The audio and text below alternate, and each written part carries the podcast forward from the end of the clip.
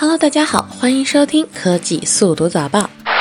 新加坡南洋理工大学教授拉齐德亚扎米研发出一种新型智能芯片，这种芯片体积小巧，足以嵌入到大多数电池中。因为芯片使用了独特的算法，能根据电池的温度和电压，准确计算出电池的剩余电量，所以能在十分钟之内将手机电量充满。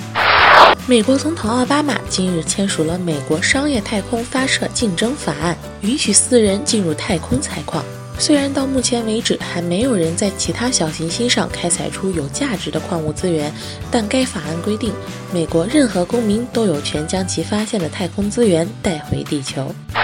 今年春运，你可以坐滴滴顺风车回家。今日，滴滴顺风车旗下跨城业务正式宣布加入春运行列。为了更适应春运这个巨大的迁徙行动，在最新的滴滴出行版本中，顺风车业务对其预约模式进行了调整，从此前的一天预约改为最短十五分钟到最长七天的预约。人人网被黑将要关闭，向微信公众号巴莎娱乐索赔三百万。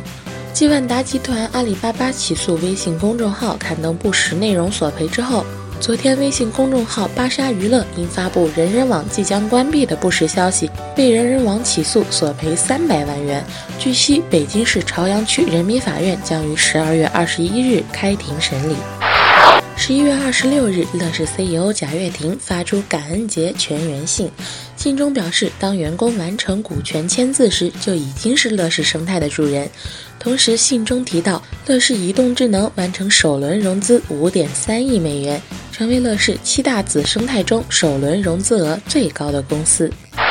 好啦，今天的科技速读早报到这里就结束了，让我们明天见吧。